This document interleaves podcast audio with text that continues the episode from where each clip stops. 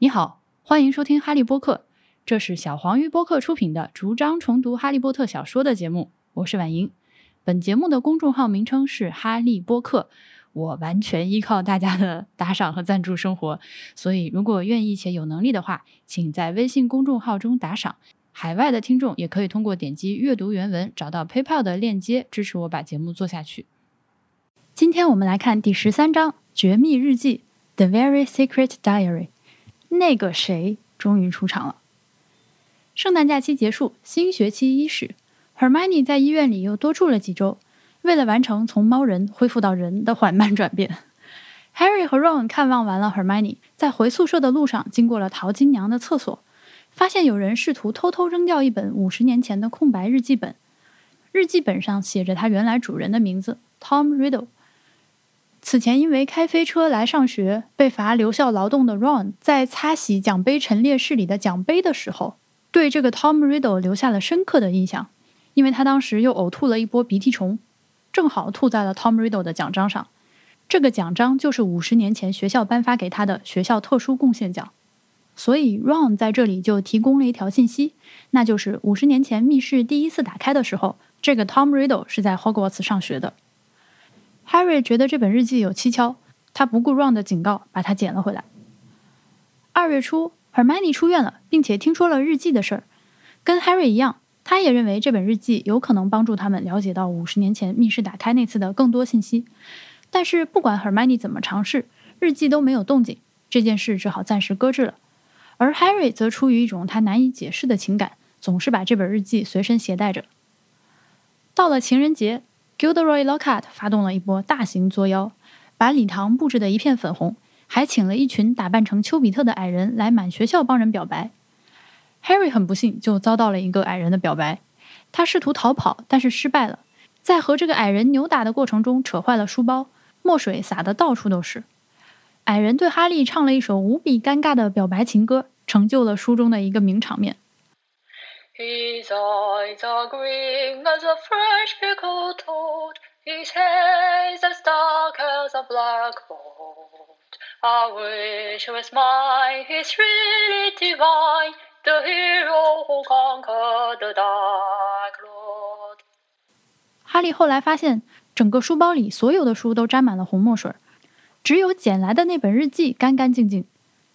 当天晚上，他终于开窍了，尝试着往日记上写字，没想到这日记居然回复他了。日记里的 Tom Riddle 自称了解五十年前密室打开的真相，他为了获得哈利的信任，直接把哈利给吸进了日记里，给他播放了一段五十年前的记忆。按照记忆里展示的样子，看起来五十年前是海格里德打开了密室，放出了怪物，并害死了一个女学生。本章的剧情就是这样。接下来，让我们看看故事的注脚。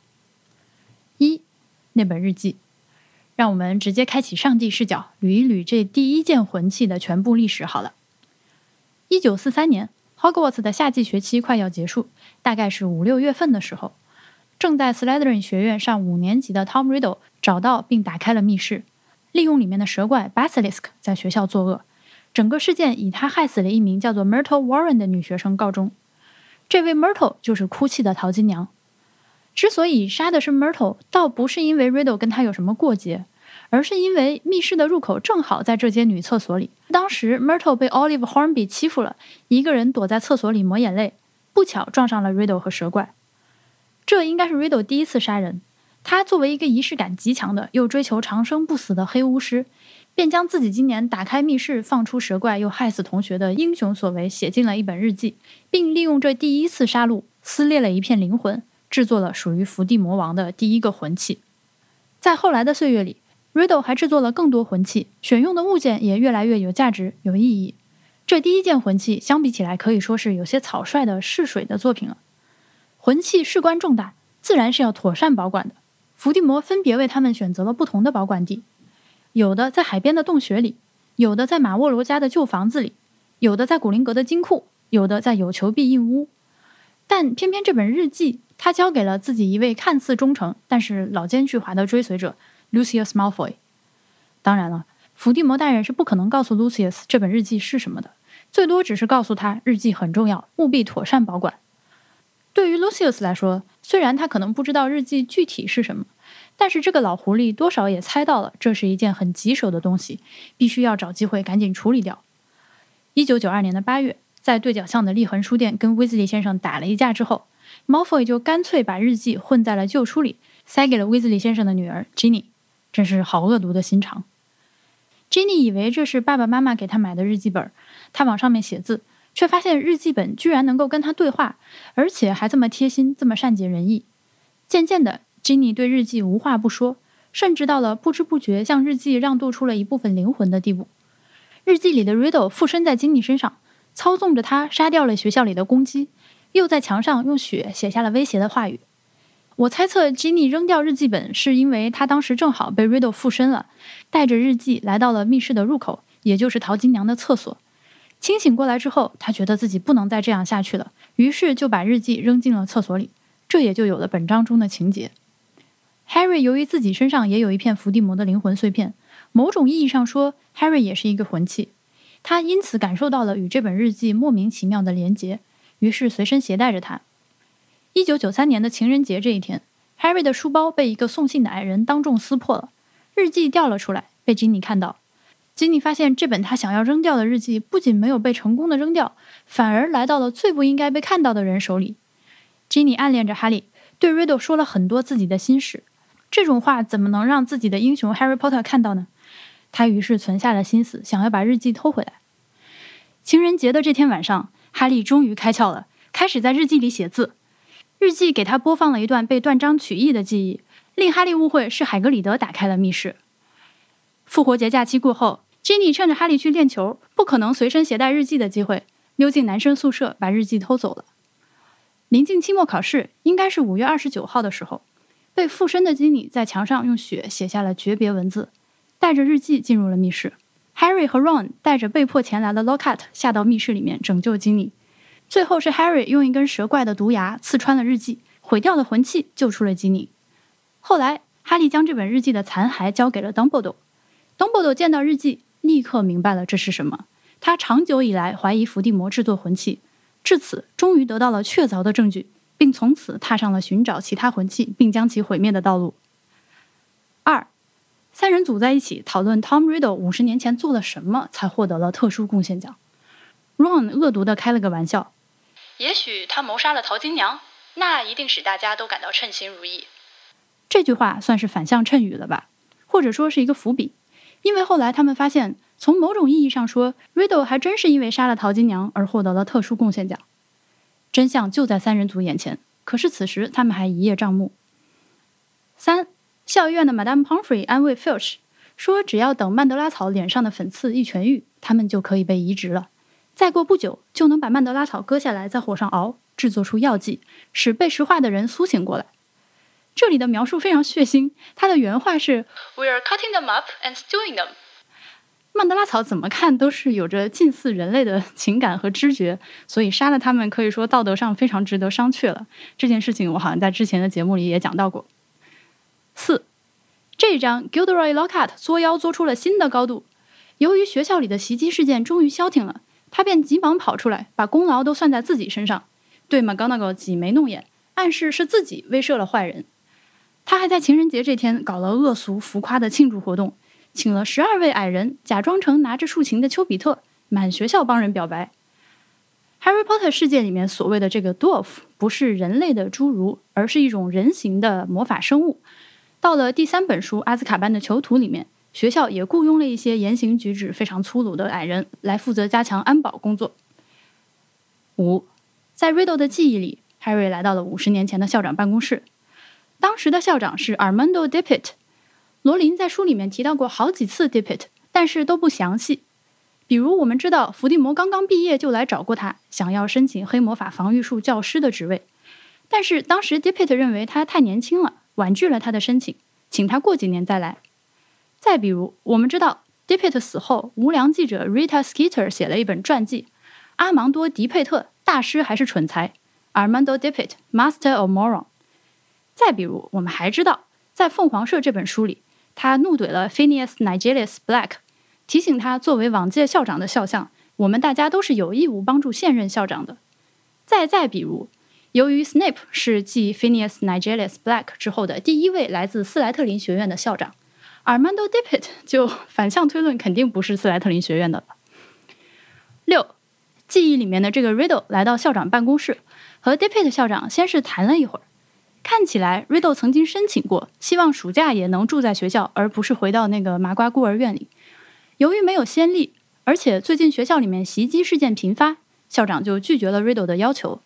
同时，Dippet 校长提到，如果袭击事件还不停止，学校有可能要被关闭了。可能正是因为最后这一条关键的信息，Riddle 才决定暂时停止行动，不再把蛇怪放出来。因为对于他来说，Hogwarts 可是比家还要重要的存在。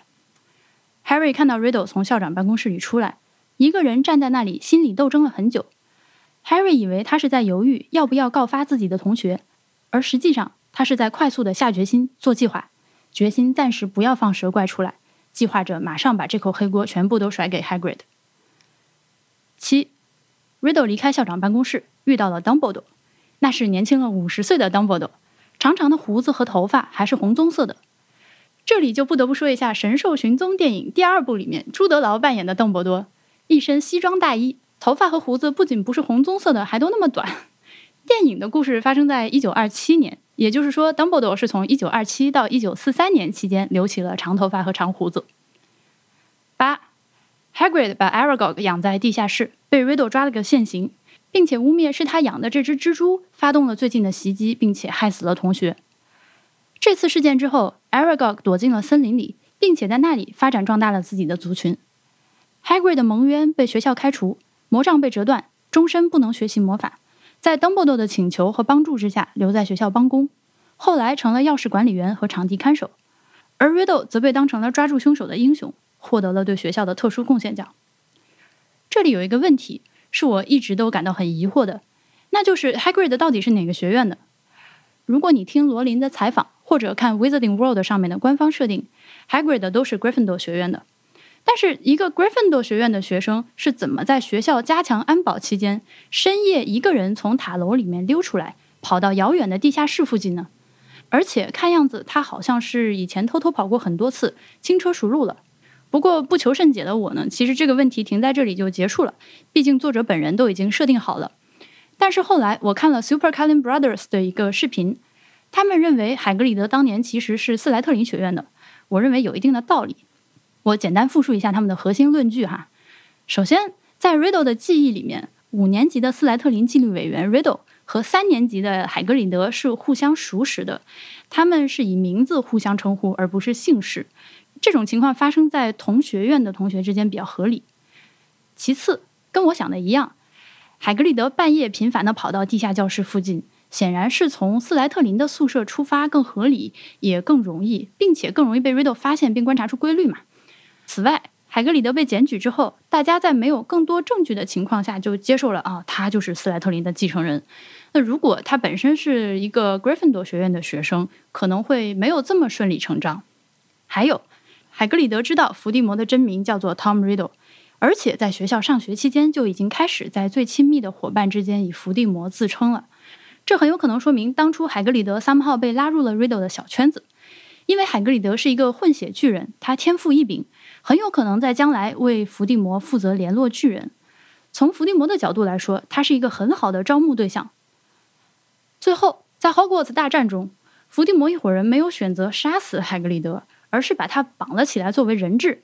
这也有可能是因为海格里德当年是个 Slytherin，他们留他一条命是想劝他归降。以上这几条理由呢，有的我觉得听起来比较靠谱，有的又相对比较站不住脚，我就转述给大家做个参考。呃，如果你是一个坚定的原著党，就是只看书里面七本书的内容的话，那么作者在书之外网站上不管他怎么设定，你都可以无视。这种时候呢，你就可以愿意相信海格里德是哪个学院的，就是哪个学院的了。呃，另外还有一个很受欢迎的这个书迷们的意见，就是说海格里德他其实是哈佛 puff 学院的，因为这个人他忠诚善良，干活脚踏实地。对待动物和朋友都是一样的付出真心，简直就是哈弗帕夫的代表特质集于一身了。我觉得这个说法也挺有道理。至于本章中我们匆匆一瞥的那个大蜘蛛 Aragog，就留到后面再说吧。接着我们再说一下本章的翻译。呃，完整的翻译辨析我依然会以表格的形式整理进 PDF 的文档里。这里就挑几个比较明显的来说。一，陶金娘说自己被日记丢中的时候，I was just sitting in the U-bend。这个 U-bend 不是马桶圈，而是存水弯。存水弯是个什么？就是如果大家观察过马桶的侧面的话，你会看到，呃，马桶的那个盆儿，它有个排水管，先向下弯，再向上弯，然后再向下弯，最后排入污水管。这个 S 型的管道就是存水弯，它的目的是在向下的这个半圆的管道里面。用水把它封住，可以起到防臭、防虫、防蟑螂、防老鼠的作用。呃，是一个卫生方面考虑的设计。那如果你只是看中文的《哈利波特》的话，你会看到淘金娘说自己坐在马桶圈上思考人生，脑中可能出现的淘金娘的形象是一个坐在马桶上闷闷不乐的女鬼，但实际上她。这个人，这个鬼魂，她是躲在那个马桶下水的管道里的，她并不是坐在马桶上，所以这会对你理解她的形象产生很大的影响。呃，二，本章出现了一个新的咒语——显形咒 （The Revealing Charm，它的咒文是 Apparition，大陆的翻译是意译的积极现形，我觉得这个翻译的挺好。那台湾的版本则是音译的阿巴拉象。我作为一个音译党，在这里在这里得到了一定的满足，但阿巴拉象这几个字念起来有点好笑。到这里，可能大家已经感受到了，就是两岸的咒语翻译都有一个共同的问题，他们前后翻译法都是不一致的，都是一会儿音译又一会儿意译。三，哈利来到霍格沃茨之前，一个朋友都没有。这句话的后一句是 Dudley made sure of that，应该是达利确保了这一点，而不是德斯里夫妇死活不肯让他交朋友。这翻译老师应该是看差了。四，Lockhart 在礼堂里面发布情人节报言的时候，应该是坐在他两侧的老师们都个个板着脸，而不是坐在他对面的。这里原文是 On either side of him。五，McGonagall 听着 Lockhart 发言，脸上有一块肌肉勾引，这个勾引应该翻译成抽搐，而不是凸了起来。六，Lockhart 请矮人们帮忙传递 Valentines。翻译成情人节贺卡可能不完全准确。如果说翻译成情人节贺仪会更适合书里的情况，因为这个 Valentines 它可以是贺卡，也可以是礼物，也可以是一个口信儿，也可以是矮人亲自给你唱情歌。七，给 Harry 送口信的矮人一屁股坐在了哈利的脚脖子上 ankles 而不是膝盖上。八，哈利往日记上滴墨水，后面那句话是 Then at last something happened。然后终于有什么发生了？书里翻译成“然后奇迹终于出现了”，这里稍微有一点点演绎。好，我们本章就说到这里，让我们在下一章 Cornelius Fudge 中再见吧。